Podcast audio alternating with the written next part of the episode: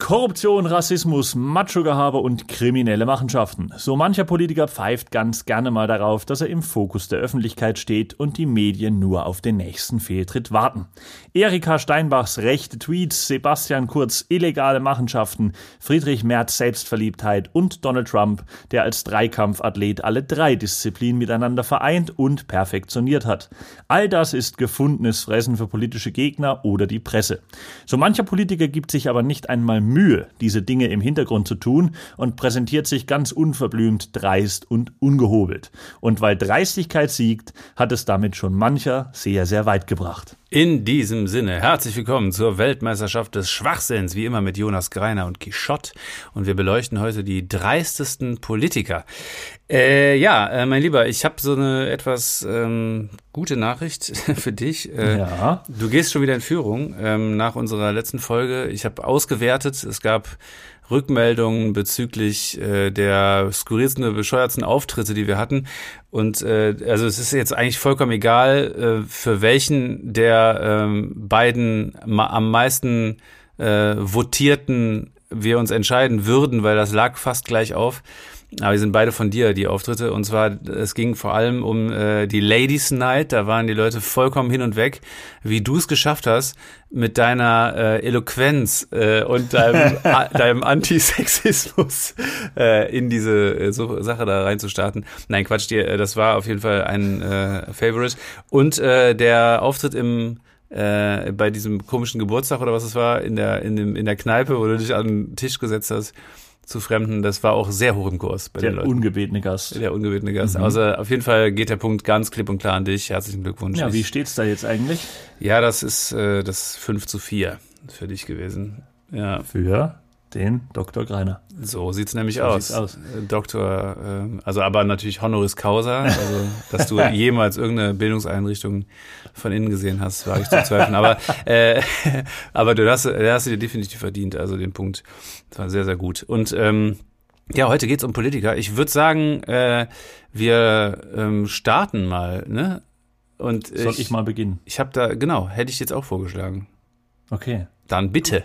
Mein erster Kandidat ist Silvio Berlusconi, der italienische, sympathische Mandatsträger, ähm, den man ganz gerne mal La Cavaliere genannt hat in seiner Heimat, also den Kavalier, was bei seinem Frauenbild ungefähr so zutreffend ist, als würde man Christian Lindner den Spitznamen La Gewerkschafter verpassen. Ähm, zum Frauenbild von Berlusconi später noch mehr, aber erstmal ein kurzer Reminder, wer der Mann eigentlich war oder ist, denn er ist ja schon ähm, seit einigen Jahren nicht mehr ganz so vorne auf der äh, politischen Bühne.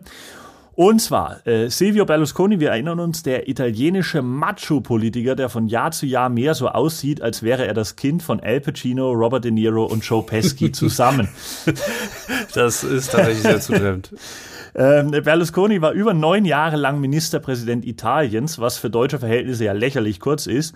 Für italienische Verhältnisse muss man wissen allerdings eine Ewigkeit, ja, weil in ähm, Italien haben Ministerpräsidenten traditionell eine kürzere Halbwertszeit als der Krabbencocktail vom Discounter.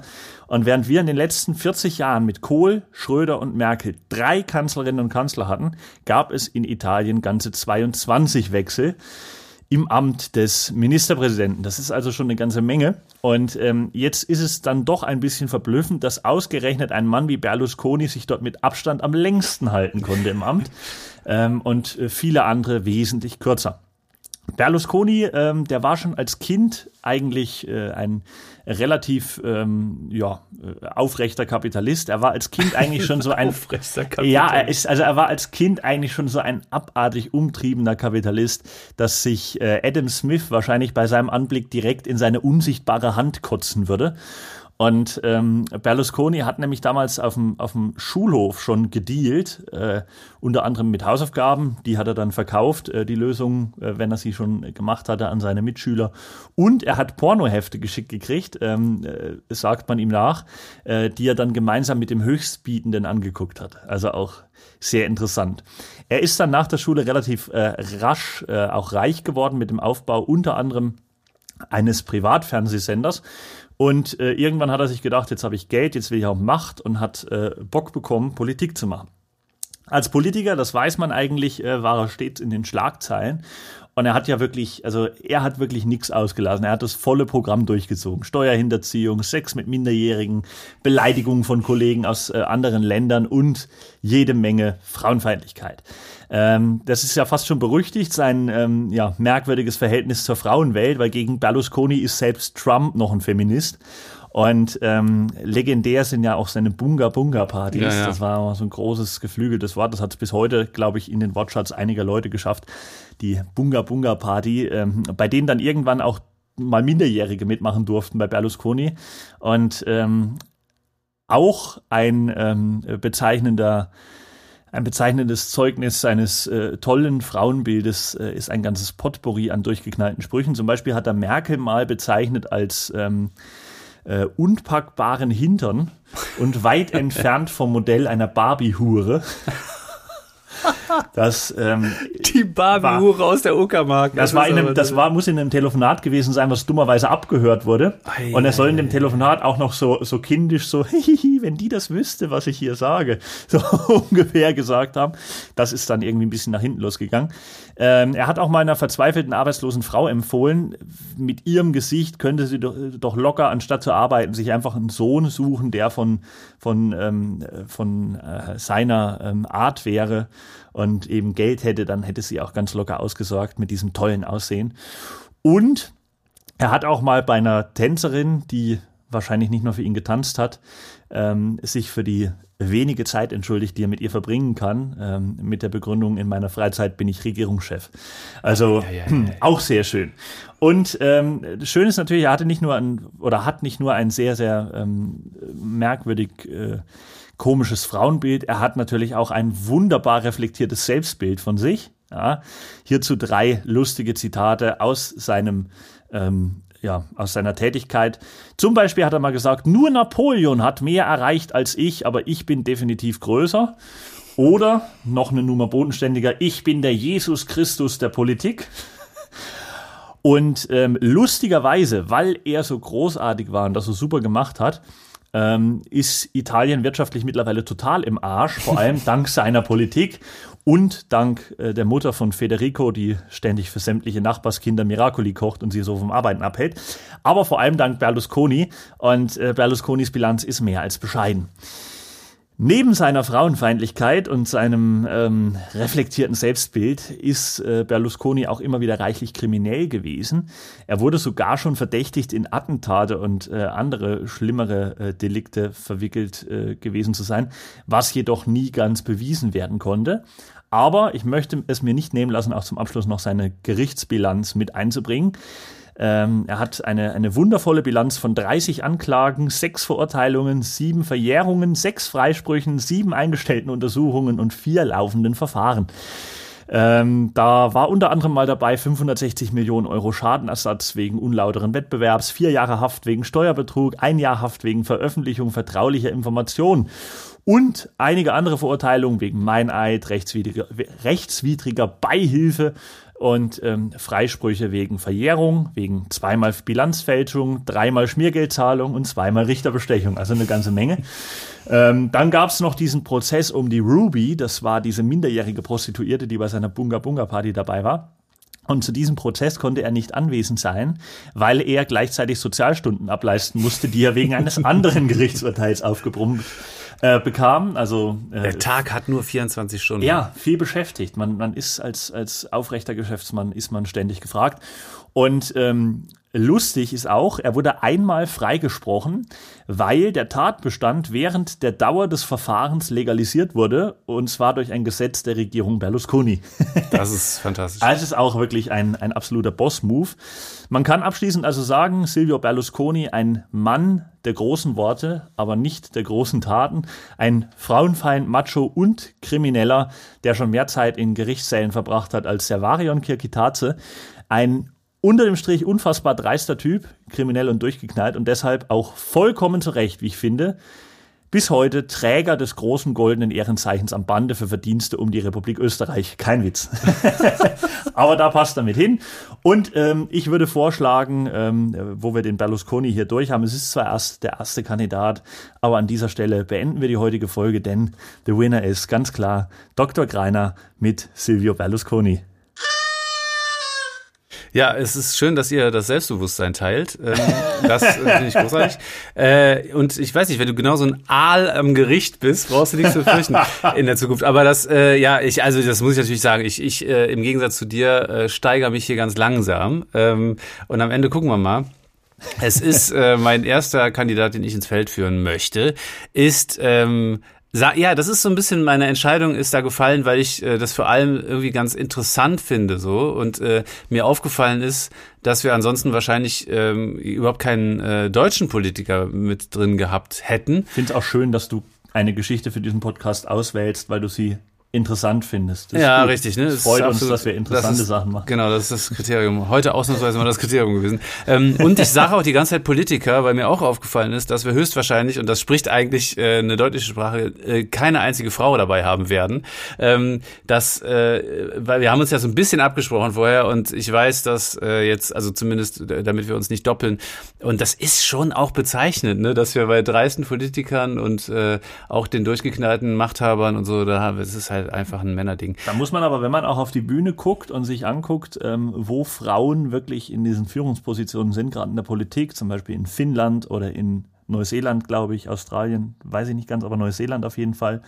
Oder auch ähm, Angela Merkel, das sind ja oft auch wirklich Politikerinnen, die auf der Weltbühne gar keine so schlechte Figur machen. Ja, natürlich. Und oft nicht, auch ja. eher als Vorbild verwendet werden, ja. ähm, als wie Silvio Berlusconi als schlechtes Beispiel.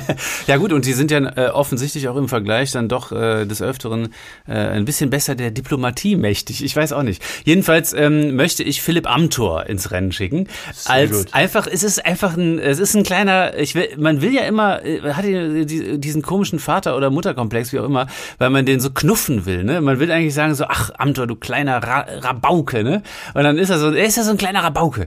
Und dann ähm, habe ich da so Nachforschungen angestellt und fand doch, äh, ich fand das irgendwie ganz interessant, dass er in so jungen Jahren äh, schon, äh, und da passt er ja perfekt auch in die CDU rein, ähm, Lobbyismus betreibt äh, wie, die, wie die ganz Großen. Das finde ich ganz fantastisch. äh, und das aber auch versucht zu vertuschen. Und ähm, da möchte ich ja so ein bisschen drüber reden. Und zwar äh, ist ja ist ja auch total tagesaktuell. Er ist jetzt gerade verurteilt worden äh, wegen Raserei. Ne? Äh, ja, er genau. muss, den, muss den Führerschein abgeben. Und ähm, ich meine nämlich mit Raserei nicht äh, den Wutausbruch über die erneute Vorsitzkandidatur des Parteikollegen Friedrich Merz. Das wäre hm. angebracht gewesen, aber wahrscheinlich gar nicht ähm, in seinem Sinne. Ja, nach dem elften Mal hat man sich dann auch irgendwann beruhigt. Man gewöhnt sich auch. Ne? Aber er er ist einfach er ist einfach ein Raser. Er ist äh, hat hat sich gedacht, Evil Amtor, der alte Zerstörer, hat sich einfach gedacht, ich bretter mit 120 durch eine 70er-Zone. Das ist nämlich mein Ding. Und jetzt ist der Lappen weg. Ähm, es ist eben ein Leben auf der Überholspur. Das kann man gar nicht anders sagen. Das ist mal die Verkehrswende ein bisschen anders definiert. So, habe ich nämlich auch gedacht. Äh, Klimaziele werden vielleicht erreicht. Ansonsten ist das alles fragwürdig. Ähm, und ähm, auch sonst ist er relativ schnell unterwegs, um diese äh, schöne kleine Überleitung hier zu konstruieren. Er Darf ist, ich die Tröte nochmal ein? Bitte nicht. Er ist 92 geboren aber schon 2017 äh, Bundestagsabgeordneter für die CDU gewesen. Also er ist also wirklich, wirklich ein Jungspund und er gehört immer noch zur großen Nachwuchshoffnung, ähm, obwohl er jetzt äh, mit 2021 jetzt schon echt eine äh, veritable Erfahrung auch hat in dem Geschäft. Und äh, um diese Hoffnungen auch zu erfüllen, hat er, wie gesagt, bisher emsig dem Lobbyismus gefrönt, woraus sich auch einige, ich sage jetzt mal, für unsere Folge interessante Ereignisse ergaben. Und dabei finde ich eine Randnotiz sehr, sehr spannend, äh, die ich aus sprachlicher Sicht auch irgendwie schön finde, nämlich gewinnt doch seine Mitgliedschaft im Landesjagdverband Mecklenburg-Vorpommern eine zusätzlich spannende Konnotation, wenn man bedenkt, dass er der Shootingstar seiner Partei oh ist. Gott. Ich finde das doch wunderschön, Leute. Und ähm, da gehört es natürlich zum guten Ton, äh, auch hier und da noch ein bisschen was dazu zu verdienen. Also wenn man Teil der über 8,5 Millionen äh, an Nebeneinkünften der CDU-Fraktion äh, sein will im Bundestag, dann muss man natürlich was machen.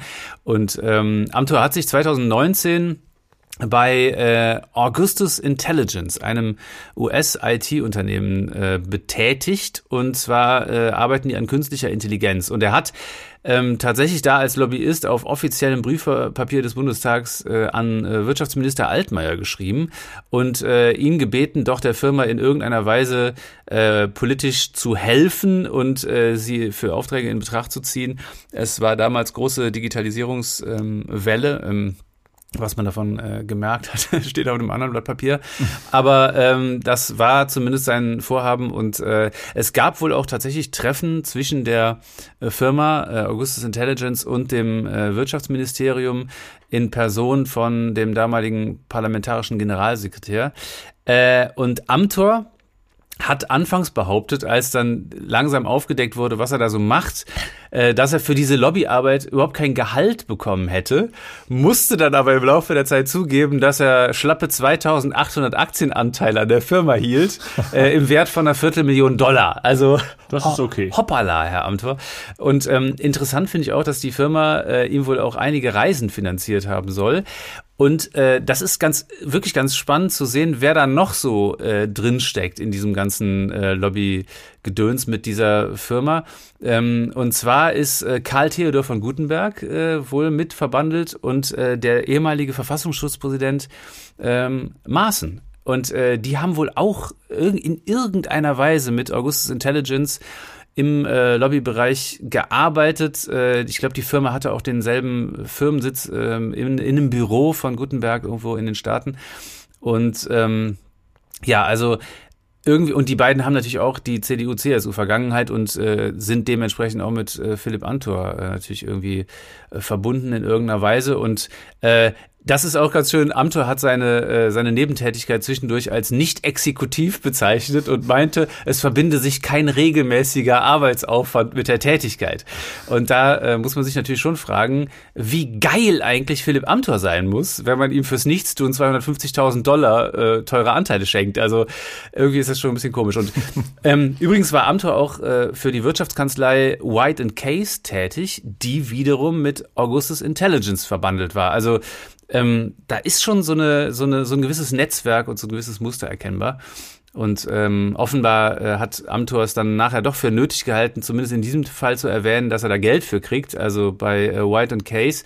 Und das sollen wohl zwischen 1000 und 3500 äh, äh, Euro umgerechnet von der Kanzlei dann sein an Vergütung. Und äh, naja, also das ist natürlich auch eine Sache, die man mal erwähnen kann. Das hört sich ja nicht ganz so übel an. Ähm, Jetzt ist das Ganze natürlich nicht irrsinnig schlimm. Also äh, im Vergleich mit Berlusconi ist das absolut zu vernachlässigen. Aber ich finde es schon interessant, wie so eine Nachwuchshoffnung der CDU im Alter von damals, äh, das muss man sich auch mal vorstellen, 27 Jahren, so steil gegangen ist, wenn es um die äh, Verschleierungsversuche seiner Raffzähnigkeit geht. Und äh, zu seiner Ehrenrettung muss ich dann aber auch sagen, ähm, er hat 2020 äh, diese Nebentätigkeiten wohl aufgehört und sie als Fehler bezeichnet. Äh, außerdem ähm, ja, finde ich irgendwie, dass er hat, er hat sich immer mal wieder auch von einer ähm, recht okayen Seite gezeigt, äh, wenn es darum geht, irgendwie äh, ähm, Bundestagsreden zu halten und äh, da die AfD irgendwie anzugehen. Trotz alledem, er ist, er erzählt sich auch selber zum äh, konservativen Flügel der CDU und äh, hat natürlich einige Baustellen, bei denen wir jetzt vielleicht sagen würden, naja, gut, zu denen gehört auf jeden Fall auch ähm, eben sein, äh, sagen wir mal, etwas äh, äh, offensives, äh, seine offensive Haltung bezüglich äh, Nebeneinkünfte und Nebenjobs. Gut, aber wie gesagt, das ist mein Anfang, ähm, der, ja, sagen wir jetzt mal, so ein kleines bisschen, sagen wir mal, der reicht bis zum Schienbein von Silvio Berlusconi, was seine äh, Tätigkeiten angeht. Ja, da hast du doch mal ganz, ganz ähm, smooth und seicht hier zu Beginn den FC Hansa Rostock ins Feld geführt gegen den AC Mailand. Ähm, aus. Wobei ich nicht weiß, ob die jetzt im Moment nicht. Aber egal. So, ähm, wir machen weiter. Dr. Greiniboy, wie sieht's Jawohl, aus? ich knüpfe mal an bei der Union. Ich bleib dabei ähm, äh, bei diesem äh, Thema oder bei einem ähnlichen Thema. Ich habe da jemanden aus der Union, der noch ein kleines bisschen, naja, der ist noch oldschool. Also der steht jetzt nicht für eine Viertelmillion auf, das wäre ja lächerlich. Die Rede ist von Alfred Sauter. Das ist ein Name, der äh, dem einen oder anderen vielleicht noch im Hinterkopf ist aus dem Frühjahr, denn wir erinnern uns, im Frühjahr gab es ja mal einen großen Maskenskandal in der CDU, äh, CDU, CSU und ähm, einer der Player in dieser äh, Maskenaffäre war Alfred Sauter, CSU-Abgeordneter im Bayerischen Landtag und leidenschaftlicher Maskendealer. ähm, der Herr Sauter ist seit 1990 Abgeordneter im Bayerischen Landtag, aber da er sich nebenher als Anwalt äh, die einen oder anderen 700.000 Euro im Jahr dazu verdient, bezeichnet er sein Dasein folgerichtig, äh, sein Dasein im Landtag auch ganz unverblümt selbst als Nebenjob. Ähm, das ist also jemand, der wirklich dem Volk dient und äh, hier ganz äh, mit, mit vollem Elan dabei ist bei seiner Abgeordnetentätigkeit. Aber es ist auch klar, dass der Landtag für ihn nur der Nebenjob ist bei 700.000 Euro, die er, äh, oder circa 700.000 Euro, vielleicht auch noch ein bisschen mehr, die er im Jahr mit seiner Anwaltstätigkeit noch nebenher macht. Denn von den 8.022 Euro plus 3.398 Euro Kostenpauschale, die man monatlich als Landtagsabgeordneter in Bayern bekommt, lässt sich ein Leben in Würde wohl kaum bestreiten. da kannst du doch also, kein Bein auf den Boden kriegen. Nein. Ja, ich meine, hallo, der Maßpreis, der, der steigt schneller als die Inzidenz in Großbritannien. Und äh, für das Geld, was du mittlerweile brauchst, um in München eine Zwei-Zimmer-Wohnung zu mieten, bekommst du in der Karibik ein Einfamilienhaus. Mit 500 Briefkästen, von denen vielleicht auch einige noch dem Sauter gehören. Auf jeden Fall, Spaß beiseite. Der ähm, Alfred Sauter macht mit diesen äh, wohlgemerkt legalen Tätigkeiten, muss man ja auch immer mal wieder dazu sagen, schon knapp eine Million im Jahr. Ähm, aber wo das Geld sitzt, ist die Gier halt auch nicht weit und deswegen soll er sich im Rahmen der Maskenaffäre noch zusätzlich um 1,2 Millionen Euro bereichert haben. Gemeinsam mit Georg Nüsslein, dem anderen Masked Sinner. Oh, ah, Junge. Jahrhundertwortspiel. Junge. Jahrhundertwortspiel. Das ist, wirklich, das ist glaube ich, das erste Wortspiel von dir, dem ich eine 3 Plus geben würde. Das ist Weltklasse. Ja, das ja. ist wirklich, also dieses Wortspiel, kann man, da kann man nochmal Standing Ovations. Bruder. ja, der Masked Sinner auf jeden Fall, ähm, Alfred Sauter. Wo war ich jetzt stehen geblieben? Ja, 1,2 Millionen Euro gemeinsam mit Georg Nüsslein, dem anderen äh, Player in dieser Maskenaffäre. Und ähm, die Ermittler haben lustigerweise in diesem Fall wegen dieser Maskenaffäre gleichzeitig auch mal noch Untersuchungen wegen Steuerhinterziehung aufgenommen, weil wenn schon Bestechungsgeld, dann doch bitte mit Umsatzsteuer. Wo ist hier die Umsatzsteuer geblieben? Ja, ist auch wichtig. Die äh, Gruppe um Sauter und äh, Nüsslein, es waren noch ein paar mehr damit beteiligt, ähm, die sollen insgesamt etwa 11,5 Millionen von Maskenherstellern erhalten haben. Und im Gegenzug haben die Aufträge im Umfang von 60 Millionen Euro vom Staat ähm, an diese Maskenhersteller vermittelt. Das ist doch auch, da war doch auch der, der Sohn von Armin Laschet mit in der, äh, in der, in der, der, Bredouille, der Influencer. Der Influencer. Der Joe. Der Joe. Joe Laschet. Ja. Das ist auch geil, ne? wenn man sich so Armin Laschet anguckt. Ja, ja. Das hätte man ihm nicht wo man jetzt sagt, ne? irgendwie Joe steht da auf, den, auf der Top 3 bei den Namensvorschlägen. Nee, wahrscheinlich hat er sogar noch einen Beinamen. Der heißt wahrscheinlich Joe Blue oder so. Joe Blue. Joe Blue Laschet. Naja, ja, wer weiß es. Joe Markus. Joe Markus ist auch gut. Das ist, so, das, das ist auch so ein geiler Schlagersänger. So Joe Markus mit seinem neuen Album. Genau. Äh, die Tür steht weiter auf. auf jeden Fall, man muss ja sagen, bei dieser ganzen Maskenaffäre hat es ja Rücktritte gehagelt, weil es auch noch Politiker gibt, die dann irgendwann sagen, okay, komm, das war ein bisschen dreist, ich habe ja. einen Fehler gemacht, ich trete zurück. Es waren auch, waren auch Bundestagsabgeordnete, ja, das, muss man, das ist ja krass, ne? Teilweise auch, ja. Auch eine Sache, die man oft vergisst, wenn es dann irgendwie darum geht, ähm, dass man sagt, ja, also diese ganzen Nebenerwerbe, das ist doch alles auch legal und läuft alles total koscher. Ja, ja, am Arsch, ey. Auf jeden Fall, ähm, lustigerweise, wo die alle gesagt haben, oh, okay, ja, sorry, ne, wir sind weg. Alfred Sauter ist immer noch Mitglied des Bayerischen Landtags. Ähm, und das, obwohl er nach der Maskenaffäre dann äh, direkt schon die nächste nächste Geschichte am Laufen hatte, denn direkt nach dieser Maskenaffäre wurde dann bekannt, ähm, dass der Sauter kurze Zeit später dummerweise schon wieder ganz knapp bei Kasse gewesen sein soll, weil er vom Landtag auch wirklich schlechter bezahlt wird als Leiharbeiter in Kambodscha. Und ähm, ei, ei, ei. deswegen soll er dann nochmal fix 300.000 Glocken von einem Schnelltesthersteller eingestrichen haben, äh, für die er beim Söder irgendwie ein bisschen die Werbetrommel gerührt haben soll. Es war ja auch ein Abwasch, ne? War ja schon thematisch, liegt das ja schon gut ganz, ganz Ja, nah. er hat sich, er ist Fachpolitiker. Ja, muss also, man sagen. Ähm, man muss sagen, äh, wie gesagt, das sind alles noch Ermittlungen, die laufen und da gilt natürlich noch die Unschuldsvermutung. Mhm. Ähm, und äh, trotzdem, auch mit diesem Nebenjob und diesem, dieser Einstellung zu sagen, ja, Landtag ist für mich halt Nebenerwerb, ähm, das ist so Hobby. Das ist ein Statement. Das ist schon heftig und da muss man auch sagen, das ist wirklich ein Vorzeigepolitiker, wie ihn nur unser guter alter Kapitalismus erschaff erschaffen kann. Und ähm, Jetzt unabhängig von diesen Masken- und Schnelltestdeals, die wie gesagt, äh, wo man mal noch die Unschuldsvermutung walten lassen sollte, ähm, er bezieht diese, diese Nebeneinkünfte aus dieser Anwaltstätigkeit und das finde ich ist schon dreist genug. Und ähm, ich möchte den Herrn Sauter hier auch ein bisschen stellvertretend für alle Politiker in Deutschland anführen, die ihre Arbeit im Parlament und für die Menschen nicht halb so ernst nehmen wie das eigene Portemonnaie. Man muss nämlich auch dazu sagen, es ist natürlich nur, ähm, auch dieser Maskendeal ist ja im Prinzip nur ein Symptom eines äh, großen Problems, äh, was es da in Deutschland irgendwie auch gibt. Äh, denn fast 30 Prozent aller Bundestagsabgeordneten haben sich 2019 noch was dazu verdient und das ganz sicher nicht als Helfer bei Ärzte ohne Grenzen in Simbabwe oder bei der Tafel in Gelsenkirchen. Also es ist, ähm, ja, schon sehr ähm, strange, was da passiert. Wohlgemerkt auch oft legal. Also diese Nebeneinkünfte, die sind legal. Die äh, Großspenden, die ähm, die Parteien erhalten, die sind legal. Und das sind alles Sachen, ähm, über die, glaube ich, auch ein bisschen zu wenig gesprochen wird. Wo ich aber auch immer glaube, und das merkt man zum Beispiel an dieser Maskenaffäre, die war ja zwei, drei äh, Wochen später schon wieder so halb in Vergessenheit geraten. Ja. Also ähm, von diesem äh, von diesem Problem hatte sich die Union ja auch relativ schnell erholt. Äh, es sind ja dann eher andere Gründe gewesen, warum die dann bei der Bundestagswahl so ein bisschen abgesackt sind, ähm, weil die Leute da auch e-, relativ schnell vergessen, weil wir da relativ schnell solche Sachen in Vergessenheit geraten lassen, glaube ich. Und ähm, das möchte ich jetzt noch zu diesem, äh, zu diesem konkreten Fall Alfred Sauter sagen. Der Mann war übrigens auch früher mal Minister in Bayern.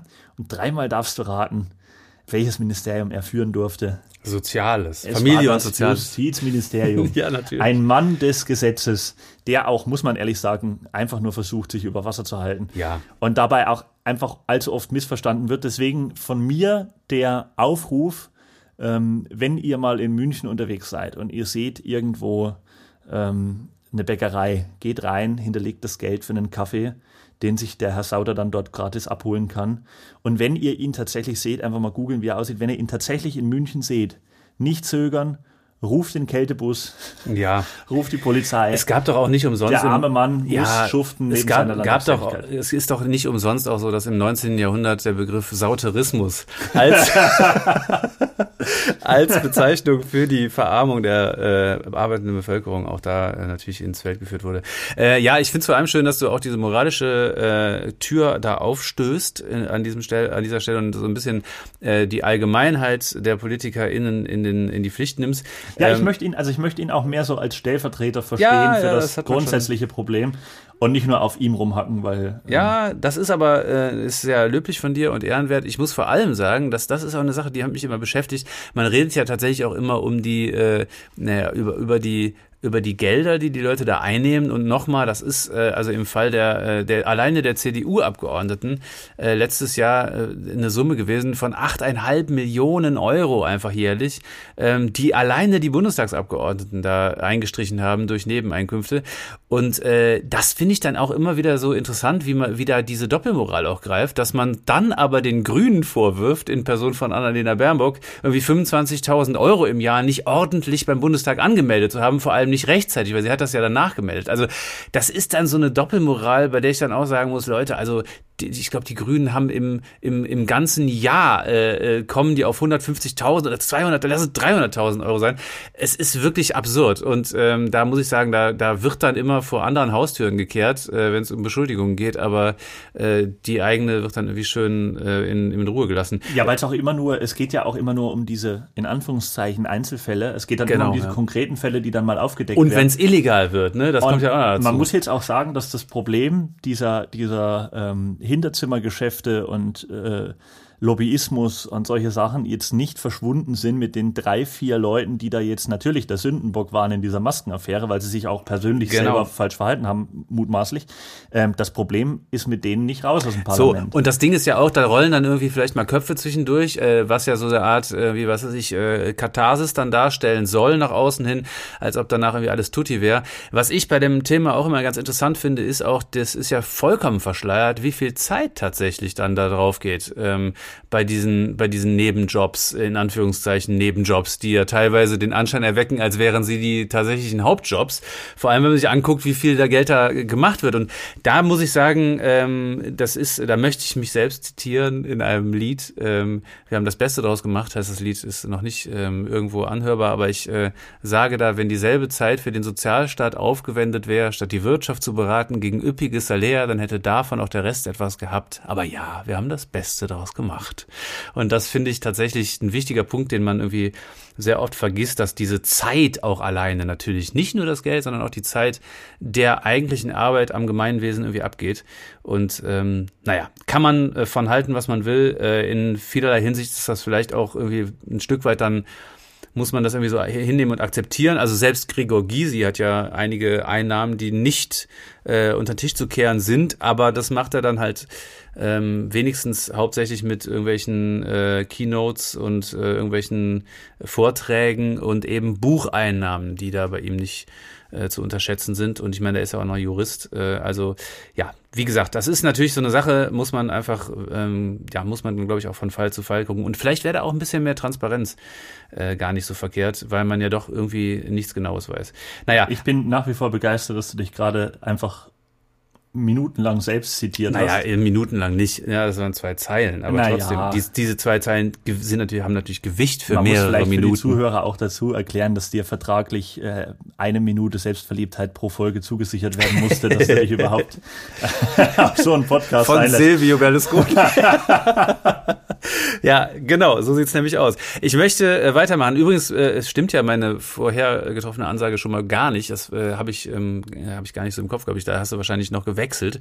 Ich hatte nämlich gedacht, äh, ich müsste noch einen deutschen Politiker ins Feld führen, damit wir hier nicht so, ähm, äh, als hätten wir hier eine weiße Weste. Aber das sind ja jetzt schon zwei. Wir kommen aber jetzt zu einem deutschsprachigen Politiker, der ähm, allerdings in unserem Nachbarland aktiv war und ist.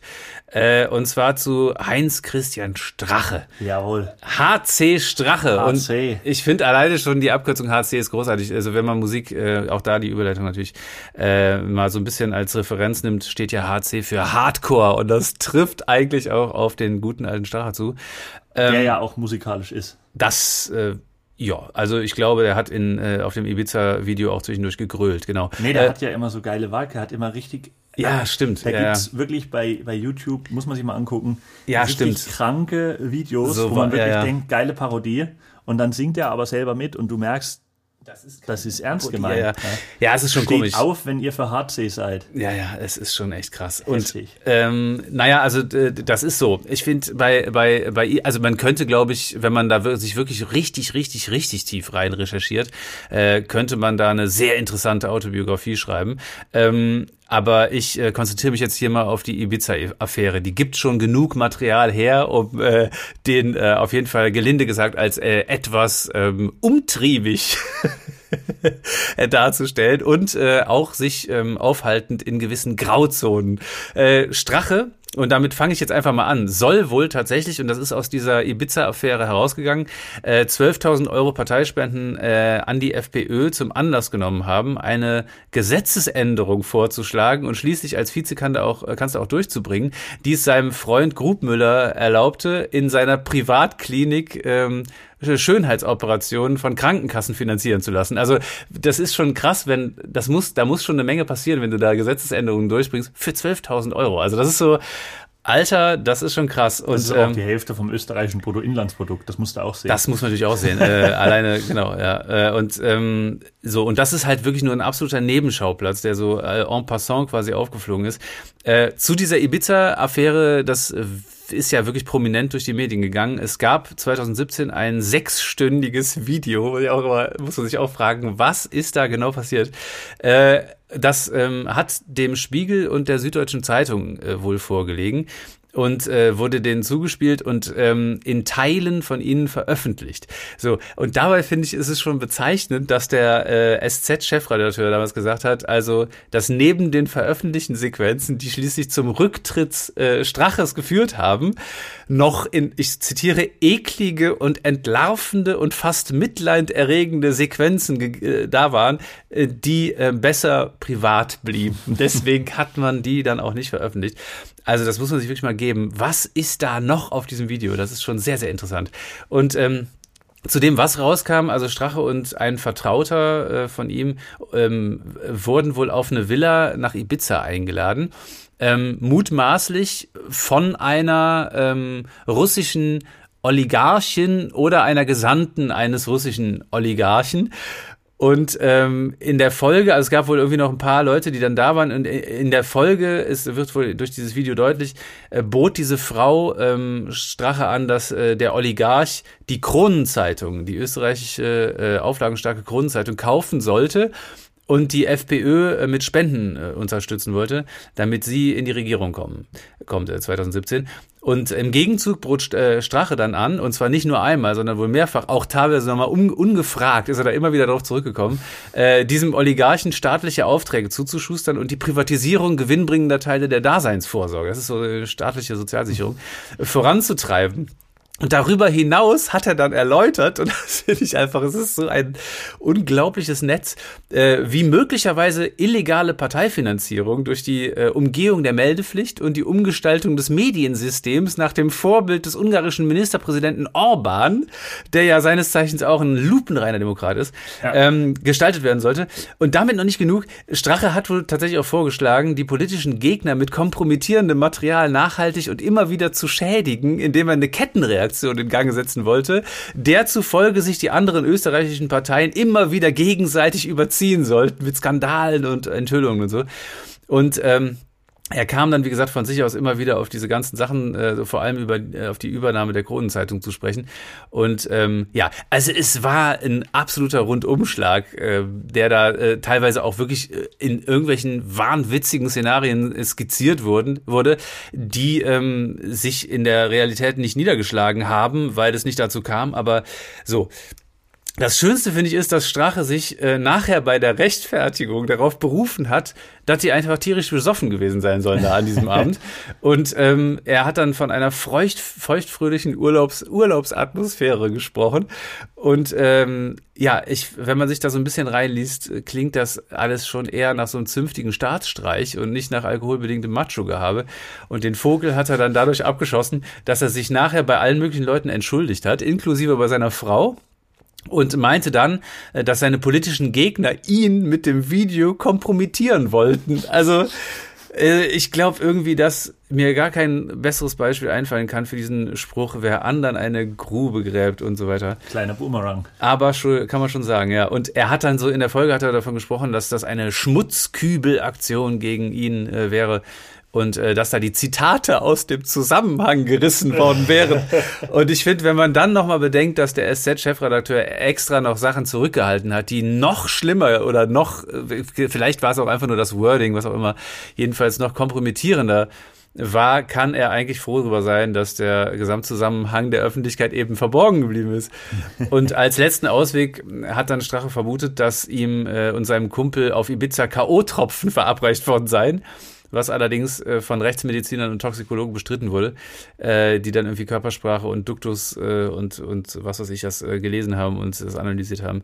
Und äh, bei einer Hausdurchsuchung Straches wurde dann noch äh, eine Skizze beschlagnahmt, in der er eine potenzielle Verschwörung gegen sich verbildlicht hat, an deren Spitze die israelitische Kultusgemeinde, die ÖVP, der Verfassungsschutz und irgendwelche Oligarchen und die Freimaurer standen. Und er ist dann am Ende, und das finde ich schon auch irgendwie bemerkenswert, nur zu 15 Monaten auf Bewährung verurteilt worden. Und zwar wegen Bestechung in diesem Schönheitsklinikfall. Und äh, da muss ich ja doch sagen, es ist schon summa summarum eigentlich ganz gut gelaufen. Der ist da ganz gut weggekommen, äh, also für ihn. Und äh, ja, also finde ich schon, ähm, sagen wir mal so, es ist eine Steigerung zu Philipp Amthor. Ja, das auf jeden Fall. Das auf jeden Fall.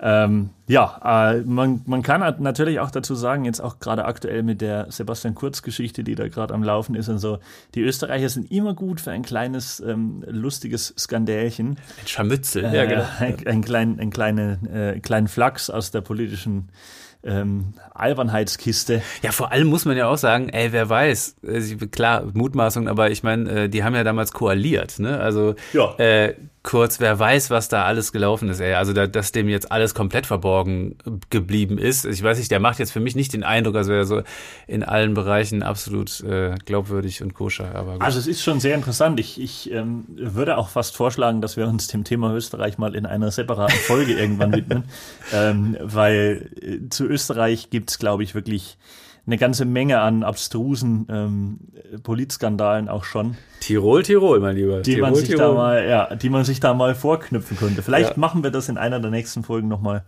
ähm, explizit. Ja. Ich komme mal zu meinem äh, dritten und letzten ähm, dreisten Politiker. Und komischerweise, und das muss man auch sagen, wo waren hier in der gesamten Folge die Vereinigten Staaten von Amerika? Na, warte mal ab. Ja, die fehlen hier ja noch vollkommen. Warte Deswegen kommt bei mir jetzt ähm, der US-Amerikaner Nummer eins in unserem heutigen Podcast. Es ist Strom Thurmond. Strom Thurmond, ein amerikanischer Politiker, der ein bisschen in späteren Jahren, also in, in seinen letzten Jahren, ein bisschen aussah wie Konrad Adenauer, wie ich finde. Ähm, und der Strom Thurmond war in den 50er Jahren für die Demokraten Gouverneur von South Carolina, der Heimat von Frank Underwood. Dieser Strom Thurmond war in der Demokratischen Partei, sagen wir mal, eher im konservativen Flügel zu Hause. Konkret, ein Hauptinhalt seiner Wahlkämpfe war die Beibehaltung der strikten Rassentrennung. Ähm, ist jetzt nichts, was man von einem Demokraten unbedingt erwartet, aber die kompletten USA waren ja da in den 50ern irgendwie noch so ein bisschen anders ähm, eingestellt und noch nicht ganz so fortschrittlich. Jetzt haben die Demokraten dann aber in den 60er Jahren angefangen, sich mehr und mehr auch auf die Seite der Bürgerrechtsbewegung zu stellen. Und ähm, das ist ihm dann zu blöd geworden, deswegen ist er zu den Republikanern gewechselt, da er wirklich Zeit seines Lebens eine absolut erzkonservative Frauen- und Familienpolitik vertrat und ganz offensichtlich ein ziemlicher Rassist war. Ähm, der große Tag für Strom Thurmond war allerdings schon gekommen, als er noch Mitglied der ähm, Demokratischen Partei war. Und zwar war es der 28. August 1957. Da hat sich Strom Thurmond wirklich in die Geschichtsbücher eingetragen. Er war zu dieser Zeit Mitglied des Senates und dort ging es um den Civil Rights Act von 1957. Das war ein ganz, ganz wichtiges Bürgerrechtsgesetz äh, zugunsten der schwarzen Bevölkerung in den USA. Ähm, was äh, Strom Thurmond verhindern wollte. Ja, also es ging damals ja wirklich diese Bürgerrechtsbewegung in den USA. Ähm, äh, da wissen die meisten ja wahrscheinlich ähm, einigermaßen drüber Bescheid. Es war ja damals noch heftige Rassentrennung und ähm, dann gab es dort mit Martin Luther King und so ähm, diese Bürgerrechtler, die versucht haben, das Ganze in die richtige Richtung ähm, äh, zu, zu bringen und Gleichberechtigung dort zu erzielen. Und dieser Civil Rights Act, der dort auf den Weg gebracht wurde, der war dort eben ähm, ein wichtiger Schritt. Ja, Strom Thurmond war da nicht dafür und ähm, er hatte einen Plan, denn er war wirklich erzkonservativ und entschlossen, dass das so bleiben muss und hat sich überlegt, wie kann ich das jetzt verhindern, wenn meine Partei da jetzt plötzlich dafür ist. Ähm, und bis dahin und auch bis heute gibt es äh, im US-Senat keine Regelung von, äh, zur Länge von Redezeiten. Das heißt, man konnte theoretisch, wenn man das wollte, ewig reden und damit die Verabschiedung des Gesetzes verhindern. Du konntest das quasi einfach aussitzen, bis die anderen dann sagen, oh, ey, lass gut sein, das ist mir jetzt zu doof. Musstest halt nur reden, reden, reden und durftest dabei den Raum nicht verlassen. Klar, also die Rede musste immer weitergeführt werden und durftest natürlich nicht aus dem Raum rausgehen. Das ähm, äh, Schwierige ist natürlich, man kann mittlerweile, glaube ich, dass, also diese Regelung gibt es immer noch, es gibt keine Begrenzung der Redes, Redezeit im Senat. Ja, man kann das schon beantragen, man kann das, das, man aber kann es dauert. Das, ähm, ne, du kannst das unterbrechen. Ja. Wenn jemand ewig redet, kannst du es unterbrechen. Allerdings mit einer Mehrheit, Genau. die so groß sein muss, wie sie nie erreicht wird, weil in den USA ja faktisch immer nur zwei, drei Stimmen Mehrheiten für eine Partei sind im Senat. Also es ist selten, dass die Demokraten da eine große Mehrheit haben oder die Republikaner. Es ist immer ganz knapp. Ja, und du musst vor allem, glaube ich, du kannst es nur beantragen äh, für in drei Tagen. Also das ist halt auch noch so ein Irgendwie, Punkt, das dass das halt auch noch eine Latenz hat. Die Es so, ist ganz Also schwierig, es ist schon ein sehr, sehr komisches Gesetz. Und deswegen- Filibustern. Äh, Genau, ja, Filibuster nennt Oder sich das. Filibustern, Und ja, das ja, gab es in den USA wirklich einige Male schon. Ja. Ähm, denn das ist, wie gesagt, wirklich kompliziert, diese Rede zu unterbrechen. Und äh, während ein Punkt dort behandelt wird und durch ein Filibuster, wie sich das so schön nennt, verzögert wird, kann nichts anderes behandelt werden. Also damit wird regelrecht die Arbeit des Senates wirklich blockiert. Und deswegen haben die da wirklich Angst davor. Und ähm, deswegen ist es in den USA auch gang und gäbe, wenn da eine größere Gruppe von Abgeordneten ankündigt, dass es einen Filibuster geben wird, dass man dann sagt, nee, komm, lass gut sein, wir nehmen das direkt von der Tagesordnung, weil die haben ja ein straffes Programm. Da geht es ja auch wirklich um was. Ähm, es geht also darum, dass man die Abgeordneten mürbe macht, indem man die Debatten verlangsamt. Und das ist weltweit, muss man auch sagen, gängige Praxis, entweder durch lange Reden oder eben, wenn die Redezeit beschränkt ist, wie in Deutschland ist das ja so oder ähm, auch in anderen Ländern, dann kann man ja auch Änderungsanträge stellen. Und Änderungsanträge kannst du, ähm, da gibt es eigentlich keine Obergrenze, wie viele Änderungsanträge du zu einem Antrag oder zu einem behandelten Punkt stellen kannst. Und das hat zum Beispiel der Italiener Roberto Calderoli mal ausgenutzt. Ähm, der wollte ein Gesetz blockieren und hat mit Hilfe eines selbstgeschriebenen Programms am Computer 82 Millionen Änderungsanträge generiert. Fun Fact am Rande, der Mann war wirklich kein Witz in der Regierung Berlusconi auch als Minister eingesetzt. und zwar als Minister fürs neu geschaffene Sonderministerium für Vereinfachungen in der Gesetzgebung. Oh, ja, sehr gut. Das ist doch mal ein schöner Widerspruch. Das mal nur am Rande. Auf jeden Fall in den USA gibt es diese Begrenzung der Redezeit nicht. Deswegen kannst du ganz einfach sagen, ich mache einen Filibuster und ich rede einfach ewig, damit dieser Punkt nicht zur Abstimmung kommt oder die anderen sagen, lass es gut sein. Fuck it, ja, ja. Genau. Und damit kommen wir zurück zu Strom Thurmond, unserem äh, Rassisten aus äh, South Carolina. Der hat die ähm, ulkige Praxis der Filibusterreden, nämlich 1957 bei eben diesem besagten Bürgerrechtsgesetz auf ein neues Level gehoben. Er hat 1468 Minuten am Stück geredet, über 24 Stunden. Ähm, dabei hat er ganz äh, am Anfang noch über die Ablehnung bezüglich dieses Bürgerrechtsgesetzes gesprochen und dass er das nicht äh, gutheißen kann, dass das nicht durchgehen darf. Nach einiger Zeit ging ihm dann aber der Stoff zum Thema aus und dann hat er angefangen, die Bill of Rights und die Wahlgesetze aller 50 Bundesstaaten zu zitieren von Anfang bis Ende. Ähm, dann war er irgendwann damit auch fertig. Dann hat er angefangen, Kuchenrezepte von seiner Oma zu zitieren. Also er hat wirklich ähm, alles gegeben und er hatte das äh, auch vorab groß angekündigt, weswegen sich die anderen Senatoren Decken mitgebracht hatten. damit sie zwischendurch einfach schlafen konnten. Und ähm, der Furman hat sich auch wirklich sehr penibel auf seine Jahrhundertrede vorbereitet. Er war zum einen vorher in der Sauna, damit er eben nicht aufs Klo muss. Und falls er doch aufs Klo gemusst hätte, ja, weil er durfte ja den Raum nicht verlassen, stand im Nebenraum ein Mitarbeiter bereit, der einen Eimer hatte und der wäre dann hingegangen und er wäre an den Rand des Raumes, hätte weitergeredet, hätte dort seine, seine Notdurft ähm, äh, erledigen können. Und ähm, man muss sagen, es war ein nice try, aber am Ende alles vergebens, denn das Gesetz wurde kurz danach angenommen und es stellte dann die Weichen für das Ende ähm, der Rassentrennung in den USA. Strom Thurmond blieb allerdings seiner Linie treu und wurde offenbar auch dafür geschätzt, denn er ist erst 2003 aus dem Senat ausgeschieden. Wenn du jetzt überlegst, dass er 1957 schon diese Rede gehalten hat und in den 50ern schon Gouverneur war, kannst du dir ausrechnen, wie alt der Typ war. Er ist im Alter von 100 Jahren aus dem Senat ausgeschieden. Das heißt, die Leute haben mit 96 bei ihm nochmal gesagt, ja, das ist unser Mann, den wählen wir hier nochmal. Der, der hat schon, der hat schon 57 hier gegen irgendwas Modernes gewettert, den wählen wir hier nochmal 2003, 1999 dann in dem Fall. Und ähm, ja, muss auch sagen, also mit 100 Jahren dann aus dem Senat ausscheiden, ich komme vom Land, äh, das ist lächerlich. Ne? In einem Gemeinderat auf einem ordentlichen Dorf bist du damit das Nesthäkchen mit 100 Jahren. Mhm. Da bist du der blutige Anfänger. Ja, er hat auf jeden Fall einen langen Atem. Ne? Also er hat das schon mit, der, Re mit der, Rede gezeigt. Und dann, Zeit seines ja. Lebens blieb er überzeugt mit seinem erzkonservativen Familien- und Frauenbild und war wahrscheinlich auch tief in seinem Inneren bis zum Ende, ähm, hat er damit gehadert, dass äh, die, ähm, die, äh, diese Rassentrennung beendet wurde und die Gleichstellung dann kam. Und dann kam kurz nach seinem Tod im Jahr 2003 die Pointe seines Lebens, denn äh, wie gesagt, Strom Thurmond hatte sich dem Kampf gegen die Gleichberechtigung äh, Schwarzer verschrieben die Partei deswegen gewechselt, versucht Gesetze zu blockieren. Ein riesiges Theater, was ja auch wirklich, also ein, ein lächerliches Theater, muss ja sagen, die USA als, als riesengroßes, wichtiges Land auf der Welt. Und dann stehst du im Senat und ziehst so einen Kindergarten ab. Also er hat wirklich alles in die Wege geleitet, um das irgendwie zu verhindern.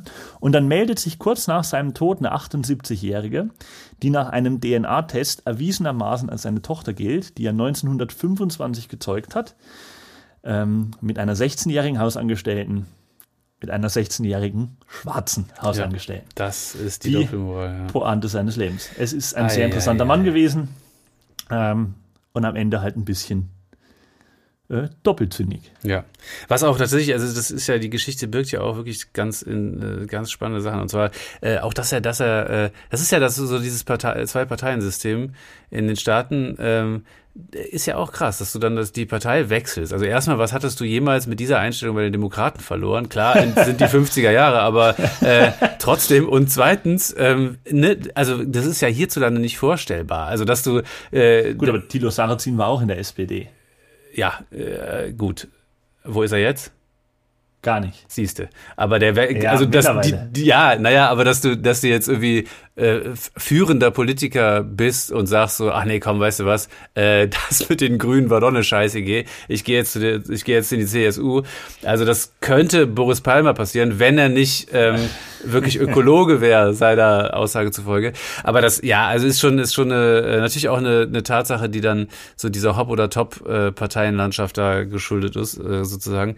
Und äh, also ja, trotzdem natürlich super interessant. Äh, ja, ich, äh, ich, ich folge mal dem Beispiel. Wir haben ja quasi unge, un, das haben wir nicht abgesprochen, äh, wie die Reihenfolge jetzt sein würde. Das passt aber ganz gut. Ich gehe auch. Ähm, auch mit Strom Ferment. Genau, ich habe auch schon und äh, habe noch ein paar Sachen. Der war nämlich ein total liberaler.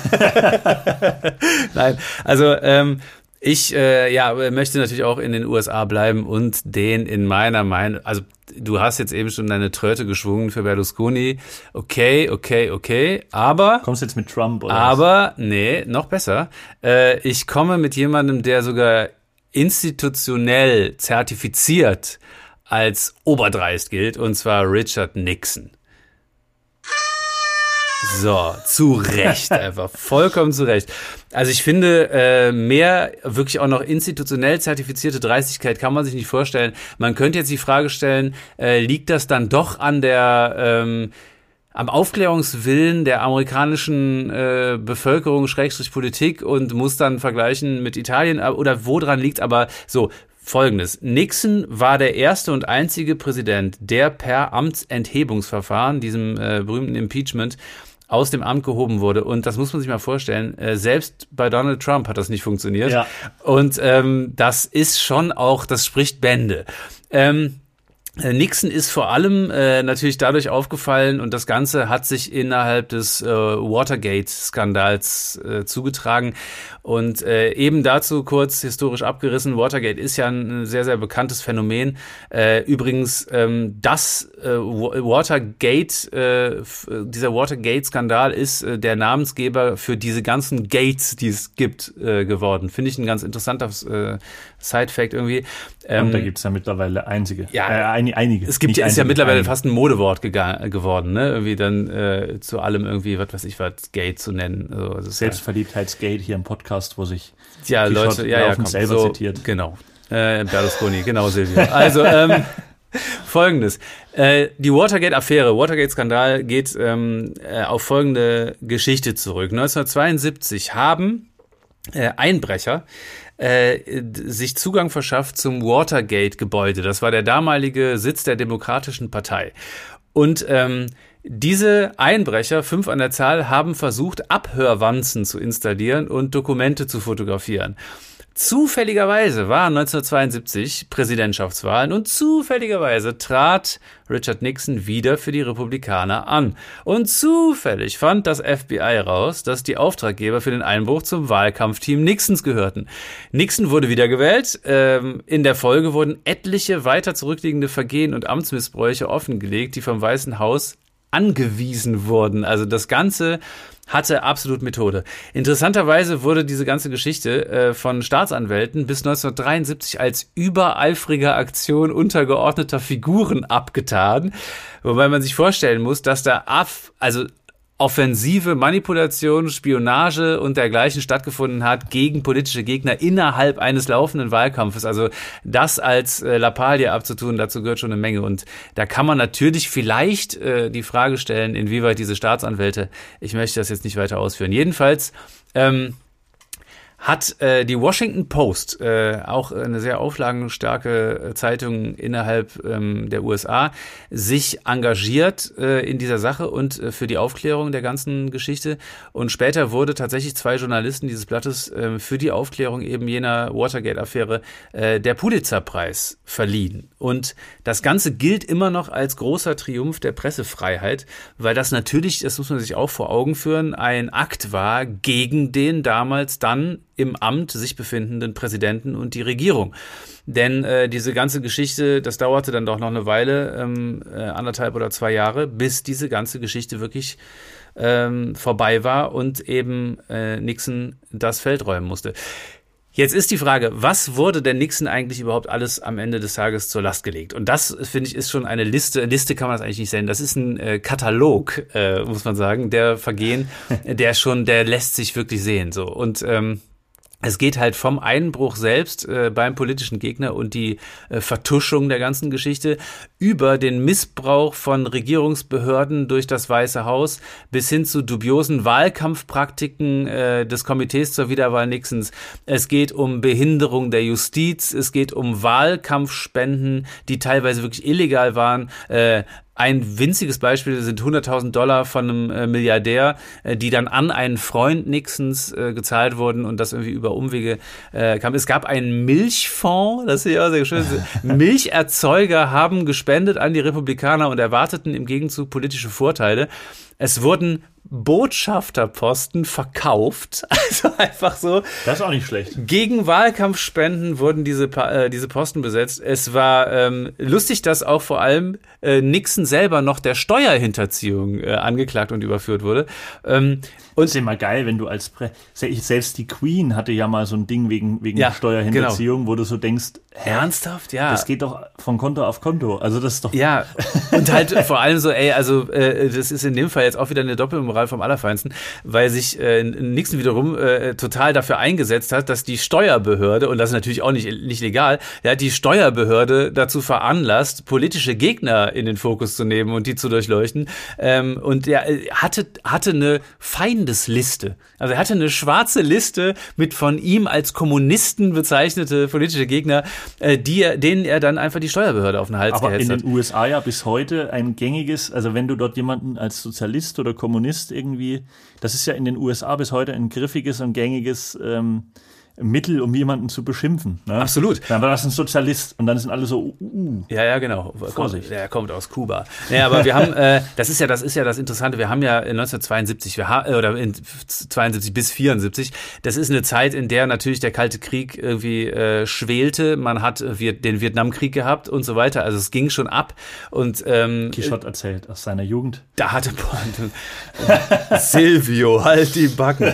Es hat, ähm, es hat auf jeden Fall äh, turbulente äh, Vorgänge gegeben, in denen eben das äh, Schimpfwort, äh, also ich nenne das jetzt Schimpfwort äh, aus Nixons Sicht, Kommunist natürlich noch eine ganz äh, tiefgreifende Geschichte hat und eben die Öffentlichkeit natürlich auch entsprechend ja war sensibilisiert dafür. Man hat da ja wirklich Stimmung gemacht und ähm, ja, es ist eben absolut offensichtlich, dass da auch Presseorgane benutzt wurden. Das hat Trump ja äh, in schöner Tradition weitergeführt, um eben äh, die entsprechenden politischen Ideen zu verbreiten.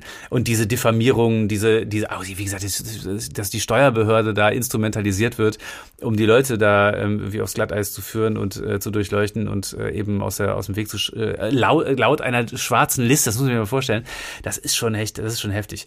Ähm, so, das, äh, äh, was im Endeffekt noch, ähm, ja, so das kleine äh, Kirsche auf der ohnehin schon recht opulenten Sahnetorte der Vergehen ist, äh, ist, dass ähm, der Konzern ITT eine sehr hohe Spende getätigt hat und ähm, dem äh, Konzern wurden dann seitens der Regierung, seitens Nixons, äh, Vorteile in einem Kartellverfahren gewährt. Also da muss man sich schon vorstellen, wie weitreichend da äh, die Finger äh, in der Scheiße stecken. Ähm, Im Zuge der Enthüllungen von Watergate kam noch raus, und das ist äh, total lustig, dass das jetzt noch Nebeneffekte sind, die dieses öffentliche und amtliche und große Verfahren noch äh, quasi so im Subtext zutage gefördert hat. Äh, Nixon hat nach Amtsantritt einen Privatdetektiv angeheuert, der Informationen über politische Gegner sammelte. Also auch einfach so in vorauseilender Vorsicht hat er gesagt, so ich äh, Die Trovatos. so, genau. Äh, Nixons Sicherheitsberater ähm, hat den Sicherheitsrat per Wanzen abgehört. Also auch richtig gut. Äh, es war tatsächlich in Planung, dass äh, CIA, FBI und andere Spionageeinheiten vernetzt werden sollten, um gegen politische Gegner vorgehen zu können. Der sogenannte Houston-Plan. Es gab diesen Plan, der nicht in die Tat umgesetzt werden konnte. Dafür war Nixon dann offensichtlich in seiner zweiten Amtszeit nicht lang genug im Amt, aber es war geplant. Es gab ähm, die sogenannte Klempner-Einheit, die gegründet wurde, um diskreditierende Informationen über politische Gegner zu sammeln und äh, die tatsächlich auch an die Öffentlichkeit zu geben, was auch passierte. Und äh, wie gesagt, äh, laut dieser ähm, offiziell, inoffiziellen, äh, offiziellen, inoffiziell, wie auch immer, Feindesliste das konnte man sich wahrscheinlich auch ableiten, wenn man sich überlegt hat, wer da ähm, alles so in äh, der Demokratischen Partei unterwegs war. Und ähm, wenn man sich diese ganze Durchsuchung ansieht, muss man sagen, äh, der gute alte Hardcore-Strache, hat sich offenbar an Nixon kein schlechtes Vorbild genommen. Bloß hat er dummerweise sich beim Planen filmen lassen und Nixons Vergehen wiederum wurde erst im Nachhinein von Hollywood verfilmt. Das ist der feine Unterschied. Ähm, in der Sache ähm, muss das mit ganz klaren Abstufungen ähm, jedoch äh, unterschieden werden. Und äh, ja, also für mich Nixon absolut institutionell zertifizierter Dreistigkeits- Boy. Du meinst, du meinst dann Strache steht dem Richard im. oh Gott, ich lasse es. Nee, bitte sag es. In, in Nixon nach. Ja. ja, sehr gut. Es ja. ist fantastisch. Du bist einfach der Gott. Du bist der Gott der Wortspiele, Johnny Greiner. Ja, gut. das kann man so sagen. Das muss man tatsächlich so sagen. Zu Recht. Ihr Lieben, es war eine ähm, ja etwas längere Folge diesmal, aber wir haben uns, wie ihr vielleicht gemerkt habt, auch ziemlich ereifert, wenn es darum ging, ähm, Leute, PolitikerInnen, sage ich jetzt einfach mal, zu finden. Äh, das ist dann nur für die männlichen Pendants gelungen, äh, die man doch irgendwo der Dreistigkeit ähm, beschuldigen kann in irgendeiner Weise und mit ganz klaren Abstufungen. Also den äh, jetzt tut mir Philipp Amthor irgendwie leid, dass der hier mit in, diesem, in dieser Riege steht und ähm, ey, also das ist ja auch so eine Sache Sache. Er hat ja wirklich auch noch Zeit, sich zu entwickeln. Das muss man an der Stelle auch sagen. Äh, was ich sagen muss, ist, dass es mir wieder sehr viel Spaß gemacht hat, mein lieber Jonas. Ähm, ja, trotzdem, auch wenn er dir leid tut, hast du ihn hier dreckig benutzt, um um ihn für deine, für, deinen, äh, für deine Hoffnung auf den nächsten Punkt für dich einzusetzen.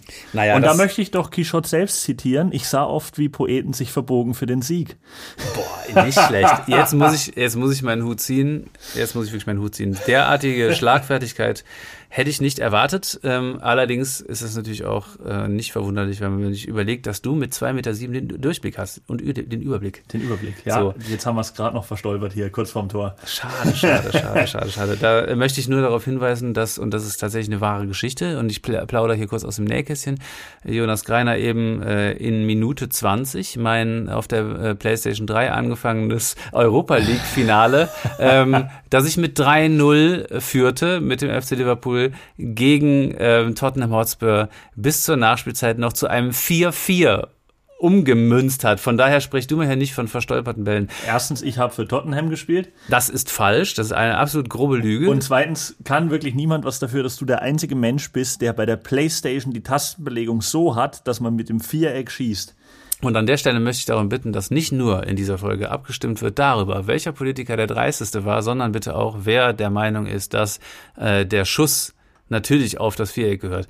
An der Stelle, Jonas, jetzt musst du sagen, die Freude wird immer weniger, wie du hier so im Nachgang deine komische, äh, mich da wieder versuchst zu diskreditieren und hier auch noch Lügen ins Feld führst. Nein. Du hast hier, du bist hier eigentlich der siebte im Bunde, den man äh, also. als dreisten Strippenzieher bezichtigen muss. Das ist schlimm. Also für mich war die heutige Folge sehr schön. Ich fand's, ich fand's cool und meine Stimmungslage ist nach wie vor na, herzlichen Glückwunsch. Und in diesem Sinne freut mich, wenn es dir auch immer noch gefallen hat. Nein. Stimmt bitte ab, Leute, und wir wünschen euch einen sehr, sehr schönen Tag. Bis zum nächsten Mal. Haut rein. Ciao.